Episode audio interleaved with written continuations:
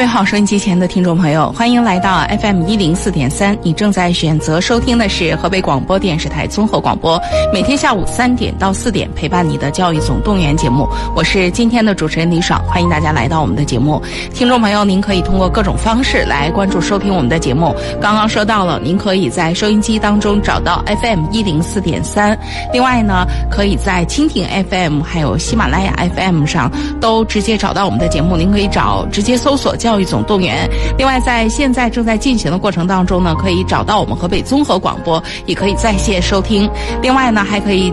通过公众号来收听我们的节目，一您可以通过我们河北综合广播的这个微信小程序或者微信公众号来收听我们的节目。另外呢，也可以关注教育总动员的呃微信号。那么您在微信当中直接搜索“教育总动员”，就可以找到我们教育总动员节目的订阅号了。那除了您在收听节目的同时呢，啊，其实您还可以对于节目当中的内容有延伸的了解、深入的了解。也可以在公众号当中，每天节目下来之后，当天 最晚不会超过第二天，我们都会在公众号当中呢有所反馈。那这就是我们节目的内容哈。那今天呢，我们的节目呢依然为大家安排了这个呃高考填报志愿的环节的过程当中，大家应该关注和了解的一些信息。呃，不同的学生，呃，不同的类型可以选择到不同的院校。那么今天呢，我们的这这个主题呢是师范院校，啊，我想哈，对于师范院校呢，呃，确实有一部分学生，而且在今天这个时代啊，大多数选择师范院校的的学生呢，都是有自己的这个呃理想的，想要在教育事业当中有所成就的。那我觉得这个呢，也是特别好的一件事儿。那今天呢，我们就来把这个。教育，呃，这个师范院校这一类当中的比较，就是比较口碑的学校，呃，来跟大家介绍介绍。一个是，呃，其实各个省都有各个省的师范大学。除此之外呢，还有一些呃重点学科，还有一些就是这个我们现在讲的一些比较受欢迎的师范院校。那么今天呢，我们整体的来给大家做一个介绍。一会儿呢，我们的学业规划师甄彩丽老师呢，将逐一的来跟大家讲一讲。这些呃非常有口碑，同时呢也是在学科建设上非常响当当的师范类院校，欢迎大家来收听。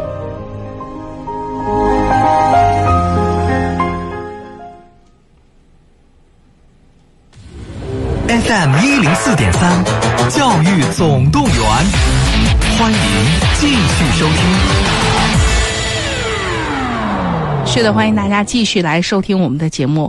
呃，我们说到高考了，其实这个新高考啊，应该说不断的对这个阅读提出了更高的要求。包括我们以前在节目当中也都讲过，现在不仅仅是文科，甚至理科都在讲故事。呃，这个题干都特别长，都需要特别高的阅读水平。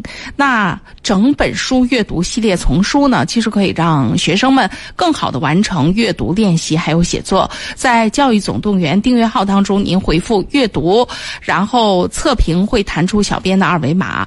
通过测评系统，可以帮助孩子进行选科，做好自我认知，还有职业规划等等。也可以通过小编来预约专家做测评解读，也可以直接来联系小编哈。小编的电话你记好了：幺六六三幺幺八幺零四三，幺六六三幺幺八幺零四三。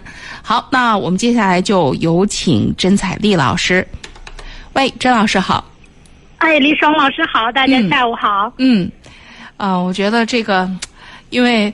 呃，我想这个疫情也阻止了 甄老师，包括其他的嘉宾来到我们的节目当中。我们一直用这种连线的方式来跟大家交流啊，确实还是觉得信息有一点损耗。呃，我们在谈话的过程当中彼此看不见，有点不过瘾。呃，但是 但是也不能耽搁了这个这个行日程哈，因为呃所有的事情还得继续，日子也还得过，高考也会如期举行。那么今天呢，我们也继续跟大家来说说这个。师范类院校的这个整个的一个概况。嗯，可以，就是我们今天啊，先从高到低啊，那到我们省内这样子的一个院校呢，师范类的院校呢，来给大家进行一个盘点。嗯。呃，其实。呃，我觉得这两年的疫情吧，其实让很多人更愿意去从事教教育类的，或者说师范类的，当老师这样的一个职业选择。嗯，所以，呃，这两年明显的感觉到，好像家长啊、孩子们呀，对这个。嗯，认同度越来越高了。嗯，所以说过去的时候，我们经常说有一句话叫“低分上名校”。那在提前批里啊，就是大家觉得，诶，我可以上公费师范生。嗯，但是这两年明显的感觉到一点，就是公费师范生啊，因为它是有编有岗。嗯，那么他的录取成绩位次越来越高，超过了我们本科批次里正常的录取。是吧？所以师范生这回才是真的热起来了。以前老是说师范怎样怎样怎样，但是你看，最终它是需要一些政策性的倾斜和扶持的。嗯，确实是这样子的。所以我们现在公费师范生啊，就是在提前批里的录取啊，不管是我们省部署的，还是我们呃省内的，那么比如说就像。呃，这个陕西师范呀、华中师范呀，这些都是在我们河北招免费师范、公费师范生的。嗯，那么他们的成绩呢，已经高于。那还有最典型的是我们河北的师范大学。那河北师范大学呢，呃，我记得今年在这个什么的时候呢，就是报的报考的时候，就是当时跟咱们招办的老师聊，说这个呃提前批多少分啊？他说，哎呀，挺出乎我的预料的，超过了我们本科录取分。啊，那我记得当时是五百八十八，我我当时问了一句啊，嗯，所以这个成绩呢，实际上还真的挺出乎意料的。也就是说，我们为什么给大家今天盘点这个师范类，就是因为有越来越多的人想去了解它，嗯，所以我就觉得呢，特别有必要跟大家一所一所的来过一过。当然，我们说把所所有的全过了不太现实，那么我们就把省部署的六所呢先给大家过了，嗯，然后我们再盘点一些，就是像二幺幺的呀，嗯，还有我们。省内的呀，这样子来去给大家介绍一下。嗯，呃，第一个师范类的，那肯定就是北师大了。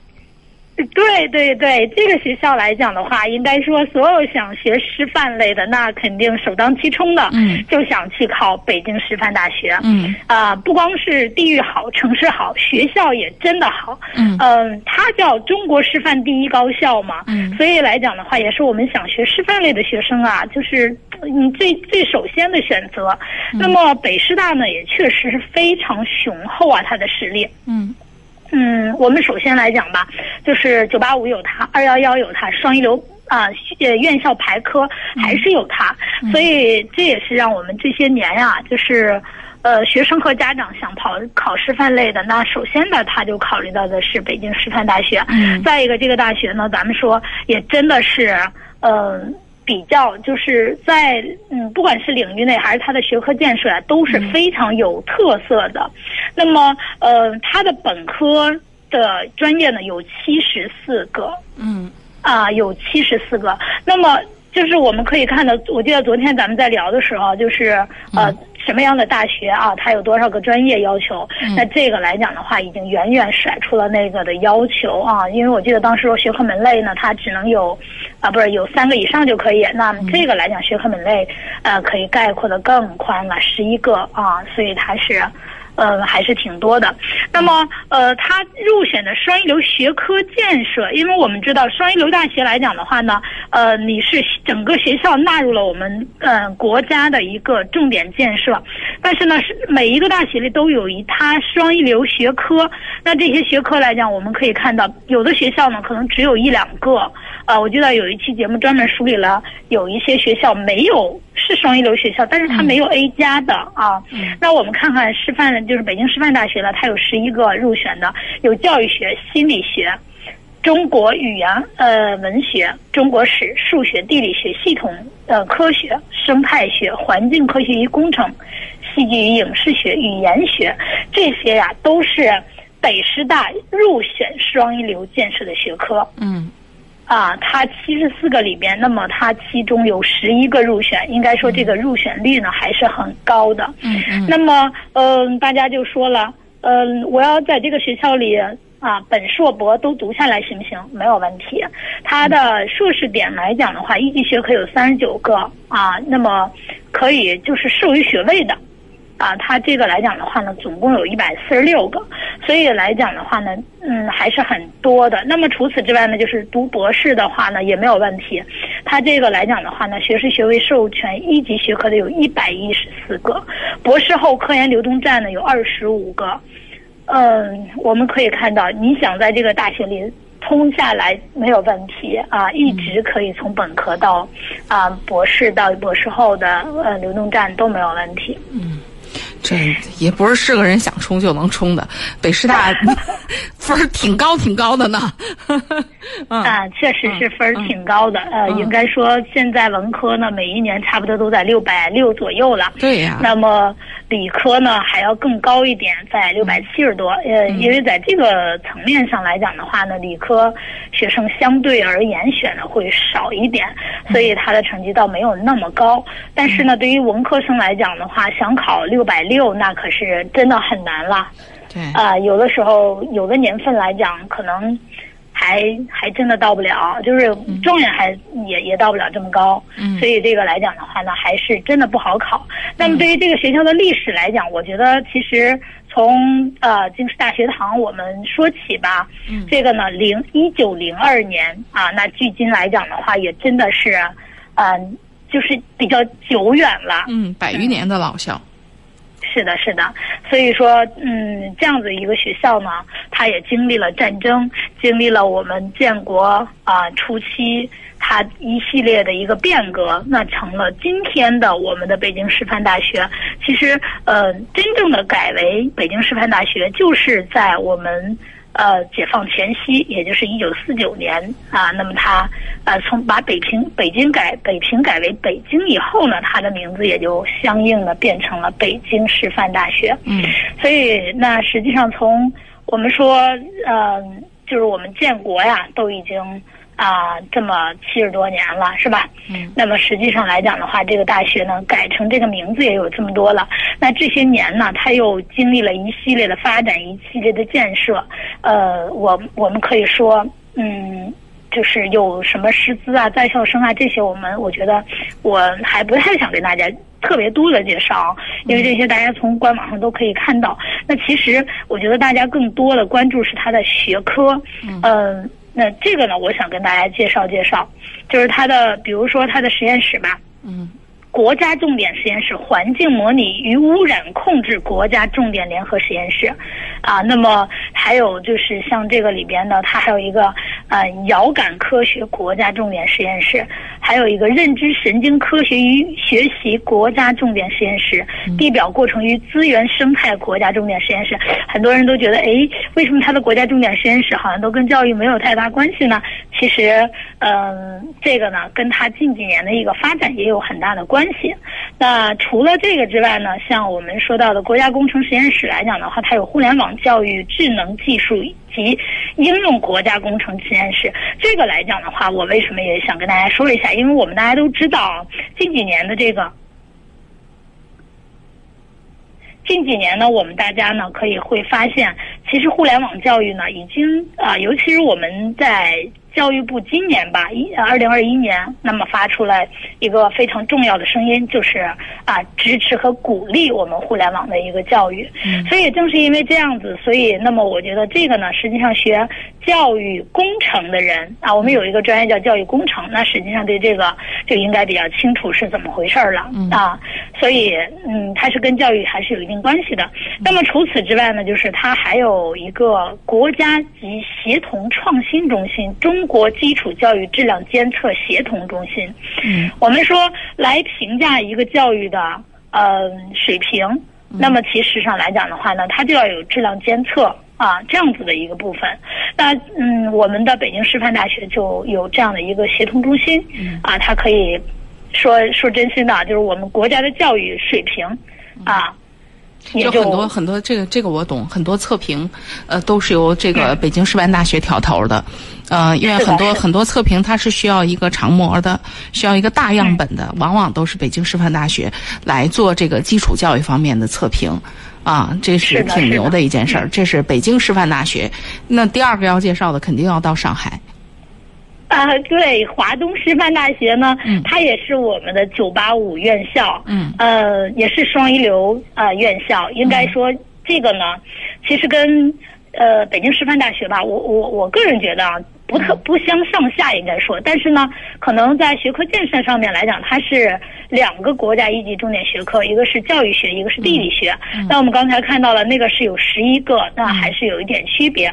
那么它有五个二级的重点，那基础心理学，其实大家都知道，要学心理学，那真的不是去北师大就得去华东师范大学，还是有一定道理的。那除此之外呢，它呢是中国古代文学啊，相对来讲是一个重点学科。那刚才我们说到北师大是中国。语言文学，这个是古代文学啊，又有一点变化。那么再一个就是基础数学、光学和生态学。呃，那么光学呢，实际上又把物理呢里边的一个单独的部分拿出来啊，进行了一个呃深入的，就是嗯教学。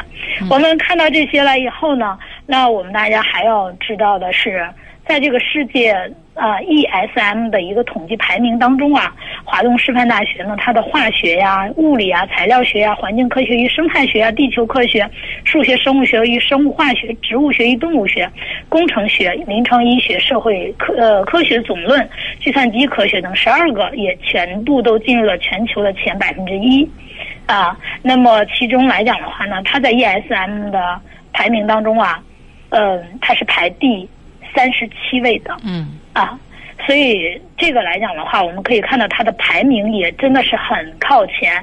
那学校从这个发展来讲的话呢，嗯，略微晚一点，一九五一年，也就是我们建国以后呢，那么这个学校开始创办的，啊，嗯，但是虽然它创办的相对晚一点，但是它的这种呃历史前身来讲的话，还真的，嗯。挺丰富的，嗯，挺丰富的，所以这些来讲的话，我觉得仍然是我们大家想学师范类呢，值得去的一所大学。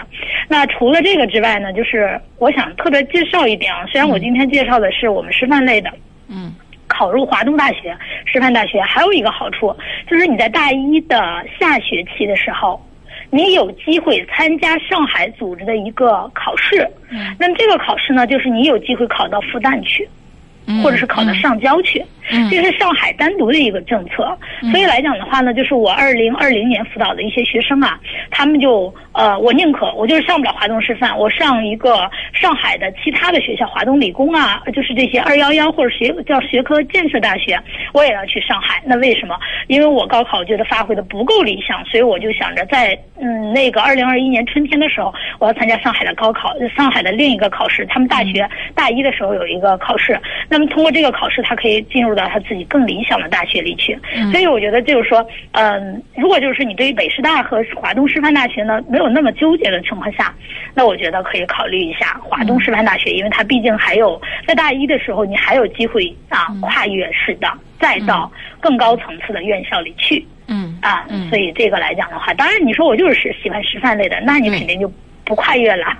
对对 啊。嗯嗯，这是呃华东师范大学，呃下一个是，啊下一个我们就往我们内地内内陆走一走啊，就华中师范大学，它呢在武汉啊，武汉武昌啊南湖之滨的桂子山上，这个大学呢我印象特别深刻，就是有一年我去武汉的时候，就是它跟武汉大学呀门对门儿。嗯。啊，过一座天桥，这边是华中师范，那边是武汉大学。嗯，那么呃，他们就是这个武汉呢，这个大学来讲的话呢，应该说也挺长的。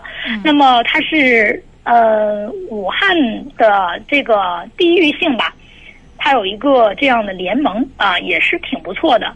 就是你在华中师范上学的话，你可以。比如说，我学了某一个专业，只要是你成绩达到一定程度以后，你可以辅修另一个专业。比如说，我要辅修华中科技的，嗯，呃，你也可以辅修武汉大学的，嗯。那么这样子的话呢，就是你能拿到一个双学位毕业的时候，嗯，啊，不同于大不同大学的。当然，你要说辅修了武汉大学的，只有学位证没有毕业证啊，你没有武汉大学的毕业证，但是你是有学位证的。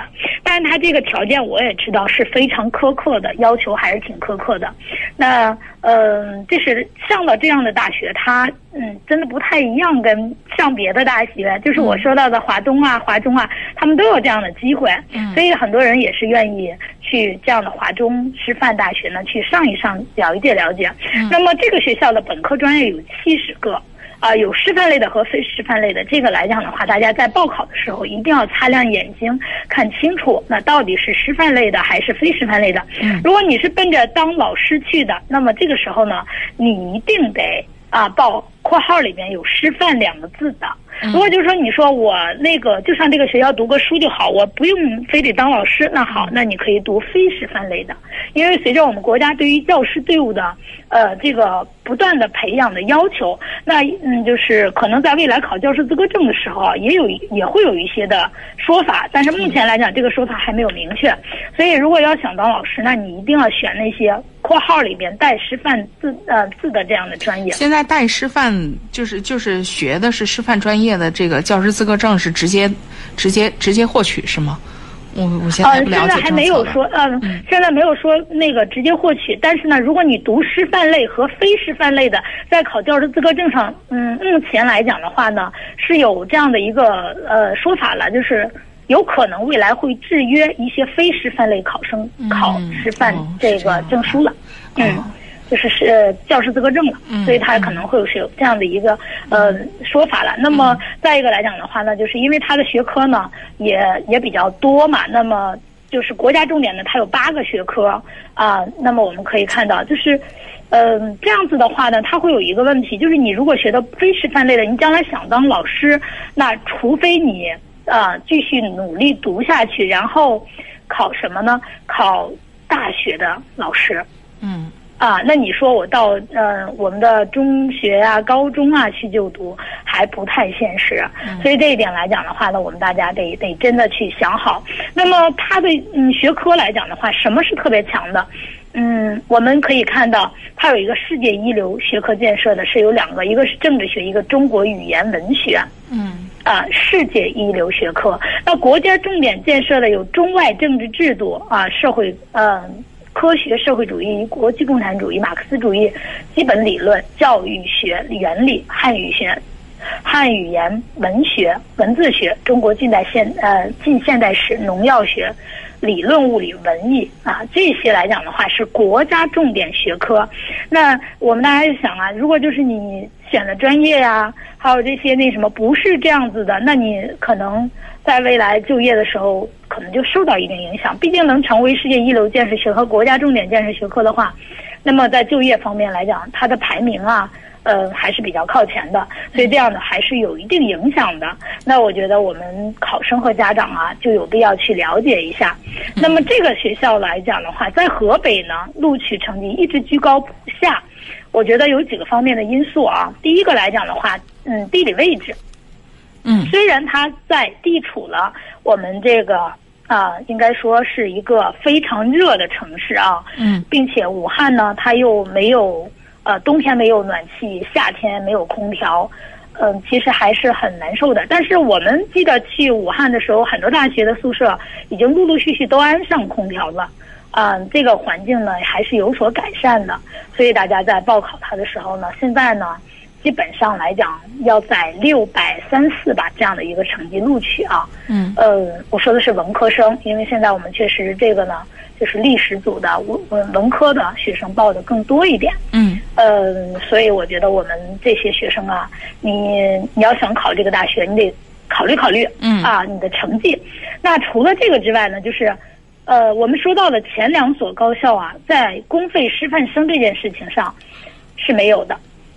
嗯，人家不在河北招生。嗯，那么华中师范呢？因为地域啊，各个方面的原因啊，经济发展呀，还有就是它地地处我们的一个呃交通大枢纽的一个这样的转折的地方啊，所以华中师范大学呢，近些年来讲，在我们河北的成绩真的是一直比较高。那么再一个就是它又有公费师范生在提前批里报考，所以呢，也是很多人啊愿意去这个学校的一个原因之一。那么也就是说，他在报考的时候有两次机会。嗯。啊，一个是你要报师范类的话呢，一个是在提前批 A 里边啊，那么你报公费师范生；一个是我们在普通本科批里边，那你可以按照正常来报考。呃，这个时候你就有选择性，既可以选师范类，也可以选非师范类。但是在提前批 A 里边呢，只有师范类。所以这些来讲的话，我们考生和家长呢，啊，得了解这些信息。嗯。那么第四个也是有公费师范生的陕西师范大学。嗯。那么这个来讲，一下广告吧。广告之后，咱们再这个继续来讲，后面跟大家讲讲陕师大，然后东北师大，啊，这这也都是挺牛的这个师范大学，都是都是，嗯。好，我们再来跟大家说一下周五、周六的节目安排哈。呃，大家都知道死记硬背哈，单词语法往往就是记不住。那你有没有想过，这可能不是孩子不刻苦，可能是方法有问题。轻松学英语这件事儿不是忽悠人，因为今天这个时代，科技有自己的力量，科技力量来营造语言环境，也让学英语这件事儿像学说话一样自然简单。这个周五、周六，我们就来听专家讲一讲如何高效的来学。学习英语，欢迎大家到时候收听。FM 一零四点三，教育总动员，欢迎继续收听。欢迎大家继续回来，这里是 FM 一零四点三河北广播电视台综合广播，每天下午三点到四点陪伴你的教育总动员节目，我是今天的主持人李爽。今天呢，我和学业规划师甄彩丽老师一起来跟大家呃介绍一下呃有关这个师范类院校的一个整体的状况。刚刚我们说到了北师大，说到了华东师范师大，还有华中师大。呃，下面呢我们要说说陕师大了，这是在西安的一所师范院校。郑老师，您讲。啊，陕西师范来讲的话，是西北啊唯一的一所双一流。啊，师范大学。嗯，那么这个来讲的话呢，也是我们说中国西北地区的教师摇篮。那这个它的博物馆呢，其实真的是特别棒。嗯，它里边有妇女文化博物馆、历史文化的博物馆，还有书画艺术博物馆三部分组成。嗯，那这个来讲的话，还是它自己挺有特色的。嗯，呃，那么截止到二零二零年三月三十一号的时候呢，这个学校啊，它有一个世界一流建设学科，国家重点学科四个，那有十八。八个博士后流动呃科研流动站，十八个博士学位授呃授权的这个一级学科，一个博士专业学位授权点，三十六个硕士啊学位授权一级学科，十九个硕士专业学位授权点。那这个来讲的话呢，就是还有九个工程硕士，九个呃。这个工程硕士九个领域，那这个来讲的话呢，就是我们可以看到，那它的世界一流建设学科呢是中国语言文学。我们会发现前边介绍的这几个学校啊，每一个学校的其实建设学科都不太一样。对。呃，那么它呢是中国语言，也就是说你想学汉语言或者学中国语言类的的话，那么我觉得你也不妨去考虑考虑陕西师范大学。啊，分数相对要求要低了一点。那但是呢。呃，学校也非常不错。嗯，那么二级国家二级学科国家建重点学科呢，有历史、呃地理学、中国古代史、中国古代文学、动物学。呃，这个呢，我们可以看到它有国家九八五工程优势的创新平台建设项目，就是国家教师教育优势学科创新平台。那我们可以看到，就是对于陕西师范这样这样的学校来讲的话呢，嗯。我觉得啊，在河北其实还是受到了一定的影响，因为它毕竟在西安偏西了嘛。嗯。呃，那大家很多时候呢，还是更愿意啊留在我们的呃中东部，所以呢，很多人都都说，哎呀，那我我还是嗯去华中师范吧，呃，更有特色。那么其实，呃，我个人觉得啊，就是西安这些年的发展也很不错，这是第一。第二来讲，师大就是在我们就是因为我有师范背景，会知道那陕师大是很牛很牛的。像你刚刚说的这个什么中文呢，而且包括历史啊，他们学科非常牛的，在陕陕师大在师范类院校当中口碑非常好的。嗯，是的，是的，嗯。嗯，就是它受到地域的影响吧，就是从它的学科建设来讲，我认为还是很强的。嗯嗯。所以我我想着给我们河北的学生啊推荐一下性价比更高。嗯。啊、就是相比较华中师范和陕西师范来讲，其实他们属于一类，但是真的是性价比来讲，因为它的分儿呢略微比相对低一点儿。哎，对，因为我我觉得不管怎么样，我们还是要还是要考虑成绩的嘛，嗯。是吧？所以从这个来讲的话呢，它也在呃略微低一点点吧，也就是说从文科的来讲，它在六百二左右基本上就可以了。嗯啊，那么那么从这个角度来讲的话，我觉得。呃，不妨呢，就是分数不太高，那么想上师范类的，不妨去考虑考虑它。嗯呃，这个来讲的话呢，就是呃，是我给大家的建议啊。当然，因为有的人就愿意去武汉，这也没办法，那就努力学习就好了，还有机会对，啊。这是那么。第五个，对对，第五个就是东北师范大学、嗯啊。嗯，怎么说呢？东北师范大学呢，其实也是双一流收获最大的啊。应该说我们在二零一七年的双一流评选当中啊，它有六个学科入选了国家双一流建设学科。嗯嗯，我们可以看到，其实呃，它比这个陕西师范收获更大。嗯嗯嗯，它它这个是其实当时出乎我们大家的意料的。嗯那么他的建设学科都有马克思主义理论、世界史、数学、化学、统计学、材料科学与工程。嗯，所以说东北师范大学啊，在这次评选当中，我我个人觉得他的运气还是挺好的。嗯 啊这肯定也有扎扎实实的这个学科建设，因为你看他跟前面那比，他会跟不不太一样，这个偏理啊，前面那个就是偏文的比较多。对对对，嗯这个这个来讲也确实有一定的嗯那个影响。再一个人家学来讲人家就是学校的这个学科建设的策略，可能本身这这东西咱不懂啊，但是显然它是挺有特色的一所师范大学。嗯，对，它确实是就是相对来讲的话呢，还是比较有特色的。嗯，呃，但是呃，这个性价比就更高了，因为它呢地域更更偏冷啊，在长春嘛。啊，那可以说就是在长春呢，所以地域呢相对冷了一点点，那可能很多人都不太乐意去，所以这就是大家不懂了。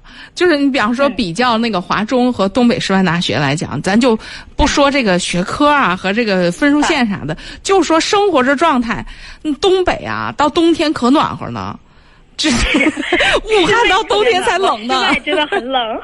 对对，因为东北有暖气，会会很暖和，很暖和。嗯对对对对，嗯嗯、就是大家其实这个看大家怎么怎么去想吧。反正就是东北师范大学来讲的话呢，呃，我我个人觉得啊，就是是值得值得去去选择的，因为嗯在在河北的录取分儿啊，嗯、真的有的时候才六百附近。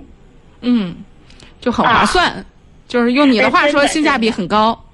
真的很高、嗯啊！我们说陕西师范可能六百二左右，这个得六这六百一十多，六百有的时候六百零几就能走了。嗯嗯所以，所以在这种情况下，那就是从文科生的角度来讲的话啊，我我我真的觉得它性价比还真的挺高的。嗯所以我特别推荐这个学校大家去。那尤其是你说你在别的学校，可能你还想读个就是这种双一流学科，还不一定好读，因为我们二零二一年按学科报嘛，对吧？嗯但是你去东北师范大学，哎，有可能你就可以上一个双一流建设学科了。嗯。那建设学科是不一样的，它从学校到国家到省级，对它整个建设学科的这种投入来讲的话，都是很大的。嗯。所以说这种来讲的话呢，我们大家可以看到，那东北师范大学，我我是真的真的特别建议大家，嗯。呃，可以去去上一上，虽然在长春，嗯。啊，嗯。长春的城市可美呢。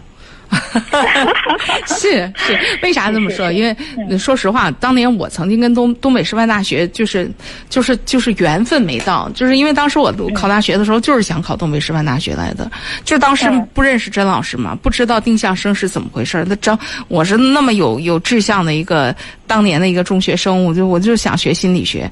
东北师大在河北招六个定向心理学，没敢报。第一志愿就来了河北师范大学，那如果报，其实也就去了东北师范大学了。那那就不一样了，那也不一定。当年二幺幺啊，这个真的，但是当时还没有。我们当时连二幺幺这说法是没有呢。啊，那它也是全国重点，八十八所里边的重点，这是肯定的。所以，所以真的是还是很大的一个区别的。嗯。呃，但是不管怎么样吧，就是东北师范大学呢，呃，我个人是推荐大家能去，那性价比分不太高。又想着那个什么的话呢，呃，尤其是今年专业报，那有可能你反倒能捡一个嗯这种好一点的，嗯，对对对，所以我我觉得这个是大家可以考虑的。那说完它以后呢，就是最后一所具备啊教育部里边直属的一个学校，叫西南大学。嗯嗯，这个大学你看它是教育类的，但是它唯一不带师范俩字儿的。嗯嗯，所以很多人容易忽略了它。其实它是师范类院校，是吧？对，它实际上有两个非常厉害的部分，因为这个西南大学呢，它是有原来的西南师范大学和呃西南的农业啊两个学校合并来的，所以我们经常的说，哎呀，要想着去西南大学学什么呢？一个是学农，一个是学师范，啊，就是你你你说学别的，呃，行吗？也不是说不行，但是呢，肯定是这俩为主。嗯，所以就是说这个呢，我我是建议大家。呃，还是考虑啊。那么西南大学呢，除了这些之外，其实它还有很多学科也很厉害。嗯，呃，就像我们说到的这个，像呃，这个这个这个新闻学，我不知道双姐知不知道啊？反正就是真的好多学生挤破脑袋要去这个学校里学他的新闻去，还是很厉害的。那么这个大学来讲的话，它也是有国家的这种啊重点实验室啊一个啊，相对而言吧。啊，因为毕竟，呃，城市好，但是这个什么来讲的话，就稍微差了那么一点点，就学科上面，它就没有像呃东北师范大学有六个呃一一级学科啊，这个相对来讲就少了一点。但是呃，不得不承认这一点，就是它仍然有它自己非常独特的地方。那这个学校呢，嗯，我我可以这么说啊，就是忽高忽低。嗯，就是他的录取分来讲的话，不特别稳定，呃，高的时候可能到六百四，低的时候可能也就六百一，呃，六百二，就这样的。呃，它为什么会是这样子的呢？我觉得跟几个方面有关系啊。东北大学呢，因为靠北，我们很多人不愿意去，嗯，呃，而这个呢在重庆，那么大家呢一说哦，去重庆，哎，挺好的呀，直辖市或者怎么着的，哎，都觉得特别愿意，所以呢，很多人就。啊，就真的愿意去这个大学，所以他的成绩呢也就会是这样子的一个情况。嗯，那呃，在这儿呢，就是我我不能说人家那个什么，就是但是从性价比，刚才我们说到这个，他学校里这些。呃，专业方面建设来讲的话，那其实还真的是，呃，东北大学略优一点。嗯啊，这个呢，我我不多说了啊，因为我刚才说了一个是师范类的，你去学吧，还有一个就是它的这个呃农学类的啊，农学类的都不错。那么再一个就是它的新闻学啊，也是值得大家去学的，因为我知道它这个，但是它好像就是对于成绩来讲的话，要求也也挺高的。这个，那这是前面的六所教育部的直属的师范院校是吗？对对对，前面六所，那么并且这六所来讲的话呢，啊，有四所呢，它是在河北招公费师范生的，嗯，啊，就是我们后面说到的华中师范、陕西师范，呃，还有就是呃，我们说的东北师范、西南师范，这四个来讲的话，都在提前批里边有公费师范生的招生，呃，那么这个来讲的话呢，就是我们再次提醒一下吧，呃，这四所来讲的话呢，是本科阶段就要就业的。原则上是回河北，嗯，但是我现在知道有一些那个什么特殊情况的，你可以在两省之间进行协调，可以进行跨省就业，但是呢，你还必须去从事教师的呃领域，得两个省都同意才可以，啊，不像过去的你必须在河回河北，那现在这个呢有一点松动了，政策已经，因为我现在已经看到了有学生啊异地就业了，并且呢不算违规，它是允许的。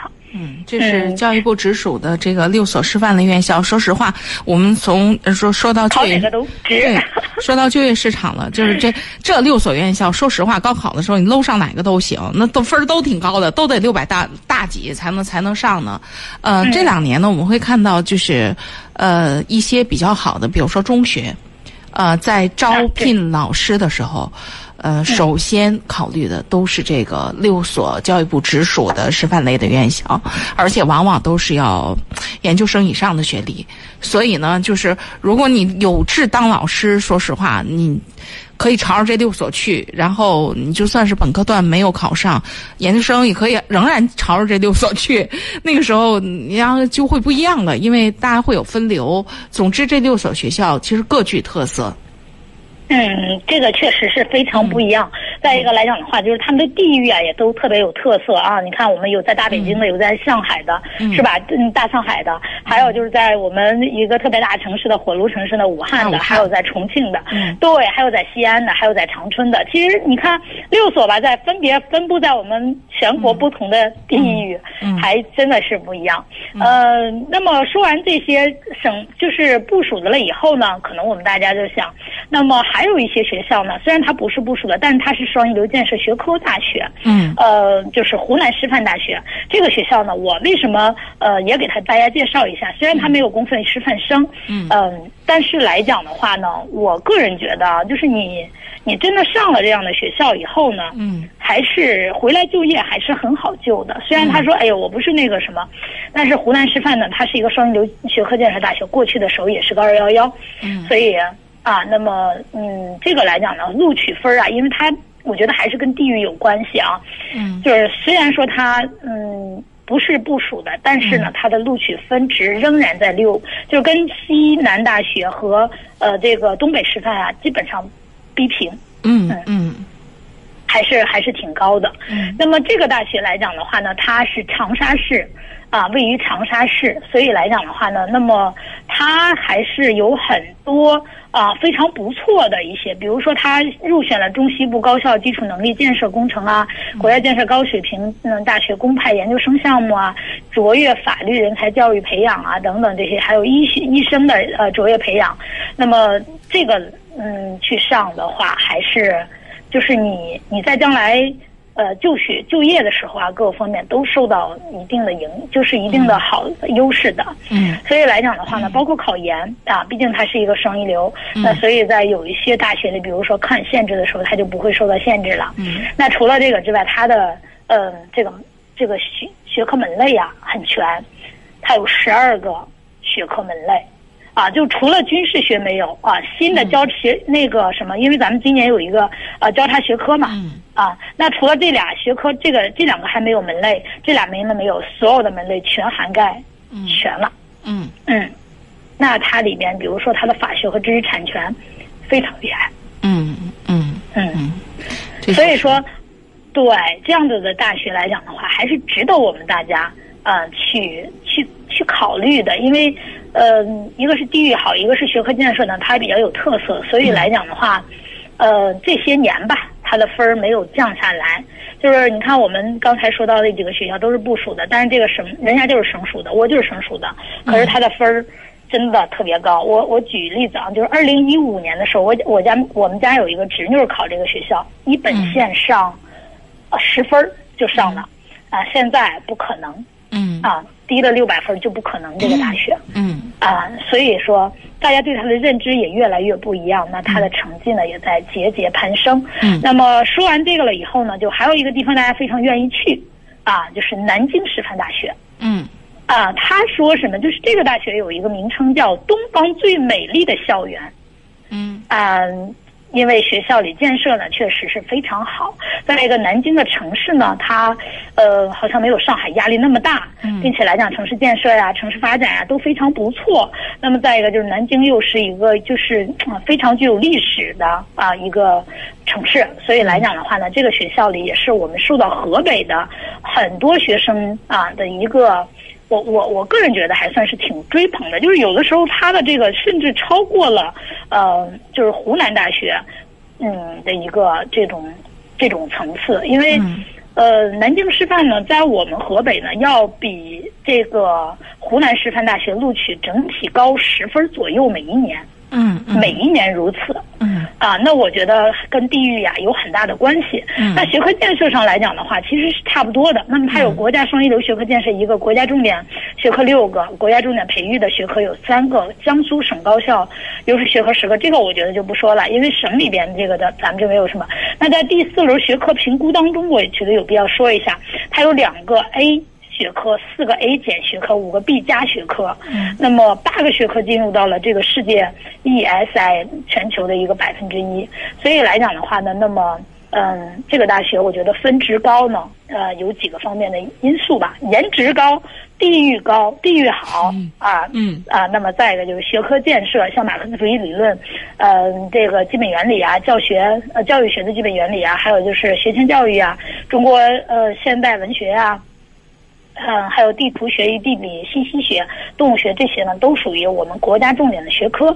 呃，所以这些来讲，刚才我说到的法学理，呃，那个什么课程与教育学理论啊，还有就是这个人文地理学啊，这些呢，都是嗯、都是非常好的。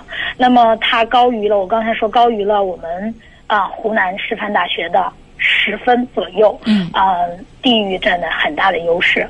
啊，所以这个来讲的话，那什么，那这两个呢，只在本省招公费师范生，在我们河北呢，就在本科批、普通本科批里面来招生，所以大家嗯找他的那个什么的时候呢，只在本科批里去看就可以了，啊，提前批里是没有的。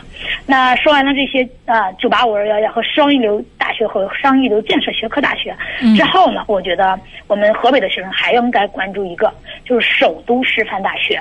嗯啊，也是在北京，但是呢，嗯它不是啊，就是不是二幺幺，不是双一流，但是呢，进步又超级快啊。我们嗯有的时候就开玩笑说，他坐着火箭啊、飞的嗯这个学校啊，它的建设来讲的话，真的是特别的快。所以这些年来讲的话呢，那我们可以看到，其实，在我们河北来讲，嗯、这个学校呢，嗯，成绩录取的成绩来讲，嗯，就是比西南大学和这个东北师范大学，包括我们说到的这个呃湖南师范大学，都是持平，基本上。嗯嗯嗯，那可以想象到为什么会让大家这么这么的热爱它。其实我觉得除了地理环境之外，就是我们说人家坐着火箭一样的在飞啊，建设来讲的话非常快。那么它来讲的话呢，也是嗯有很多比较好的吧。我举两个例子吧，就是。它属于就是比如说它这个呃有一个教育部卓越教师培养计划，嗯那这些来讲，当老师的人都知道，嗯这个实际上来讲的话呢，很多人都想都想去参加这样的一个培训培养、啊。那么再一个就是还有一个教育部来华留学示范基地啊，国家大学生创新性实验计划，呃，这些来讲的话呢，它都是啊人家的一个重重点的一个建设部分，所以来讲的话呢，呃，人家。这个学校呢，真的是非常受欢迎。那么除此之外呢，像人家就是有呃这个国家重点的学科呢有五个。你看我们刚才说到的，有一些学校虽然是双一流建设学科，它只有一个两个，那人家有五个呢啊、所以说这个来讲的话呢，人家嗯说坐着火箭一点都不夸张，确实是。呃，学校建设的是非常好。那除了这个呢之外呢，就是接下来介绍的一个华南。刚才我们说到了，都是好的那个什么。那么其实我们会会发现，北上广里面还缺一个广的。那、接下来就是我们说的华南师范大学。那这个来讲的话呢，就是呃在广州啊、那这个来讲，整体建设来讲呢还是不错的。它是一个中国一百所首批啊连入的这种啊、就是一个嗯。就是高高等学校之一吧，我们就不说这个名称了，这么这个比较复杂的。那么再一个，在第四轮学科评估当中啊，它有几个确实比较呃让我们大家关注的，有心理学、体育学、教育学、马克思主义理论四个学科进入 A 学科。那么其中心理学呢？啊，获评 A 加。你看，我们说它是个非双一流建设学科大学、啊，那么它有 A 加的学科，所以这个来讲的话，我们可以看到，那除此之外，物理学、化学、数学、工程学、植物与动物学、材料嗯科学这些来讲的话呢，它都是进入到了我们说嗯这种全球的排名啊 ESI 的一个前百分之一，所以来讲的话呢，呃，又在美丽的花城广州，所以这些年来讲的话，录取还是非常高的。那么最后呢，给大家嗯简单说一下我们河北师范大学吧。嗯，因为每年到招考的时候都会重点说一下，所以今天简单说一下。嗯啊，今天我们简单说一下。第一来讲的话呢，在我们啊石家庄省会南二环上。那么校区呢也建设非常大，其实一千八百多亩嘛，是吧？这个来讲的话还是挺不错的。再一个就是建设学科来讲，我们国现在来讲的话，是我们省里边的啊重点十三所高校之一啊。那么再一个来讲的话呢，其实它在我们中国的这个呃发展来讲的话，应该也是挺远久远的了，百年历史。所以这个来讲的话还是比较大的。那么它也入选了卓越教师培养计划的实施高校，呃，包括我们说教育部来华留学示范基地建设。那除了这些之外呢，就是。啊，它的学科建设了，那我我就不一一说了，我们重点的说一说它的招生吧。嗯，那其实这个来讲的话呢，它承担了我们河北省的教师培养的重任，免费师范生也就公费师范生呢安排的非常到位，非常细致，一个学科一个学科的按地区来去给啊划分了这样子的一个呃计划，呃，这个呢就业就是在我们省内的各个县级。啊，这个大家一定要看清楚了，就每一个计划上面都写的非常清楚，去哪个县，啊，它按县按学科来去招生的。那么，嗯，这个来讲的话呢，除了这些之外呢，它还承担了小学和幼儿的免费呃公费师范生的培养。所以现在来讲的话呢，就是我们河北师大呀，呃，因为。这个公费师范生有编有岗，又是省内就业，又是省内就读，所以非常热啊。那他的成绩我们刚才说到了，其实我觉得跟东北师范大学来讲，嗯，还是比较接近了呢。嗯，因为嗯，就是大家觉得回来，就是你只要给我签了协议，那省内他肯定是要履约的嘛，是吧？他直接有地方了，所以这个呢就比较嗯热门，所以这些年来讲的话，他也分数也比较高。嗯。那么再一个来讲的话呢，就是嗯，这十一所来讲的话，我我介绍了这么多啊，就是有高分的，有低分的，大家根据自己的成绩去选择。呃，不得不提醒一点啊，就公费师范生呢是有编有岗，但是不能就读全日制研究生。如果介意的话，千万别去读，因为我们刚才介绍的这十一所里边，其实是有五所可以在河北报考公费师范生的。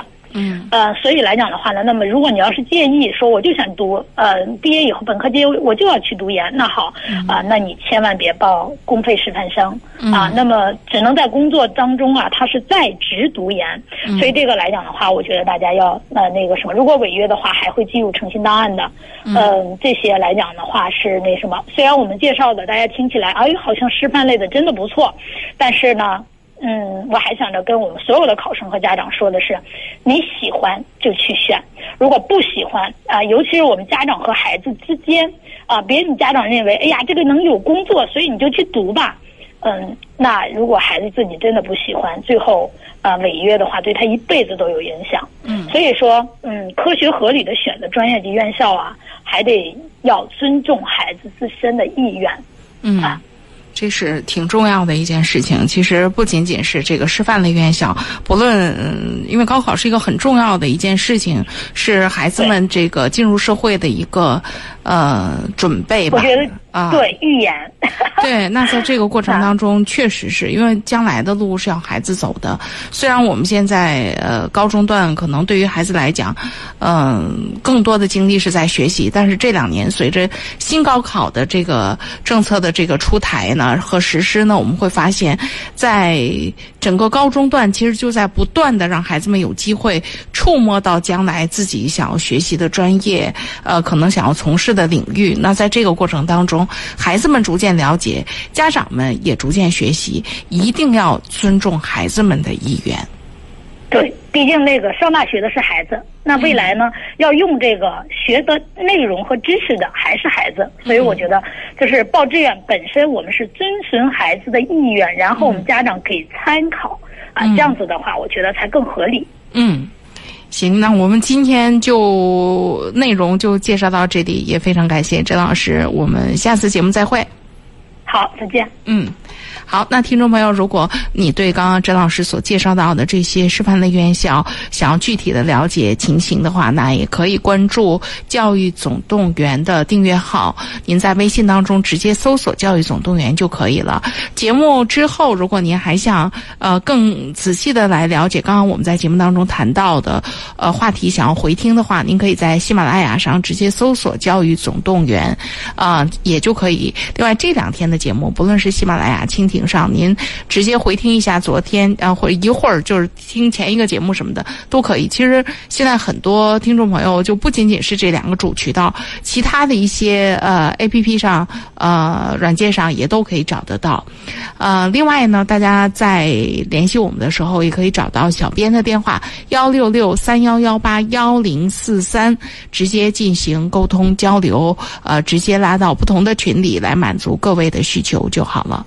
好了了。各位，我们今天的节目到这儿差不多就要结束了，也要感谢收音机前的各位听众朋友的热情收听和参与，也欢迎大家在明天的同一时间来继续关注收听我们的节目，再会。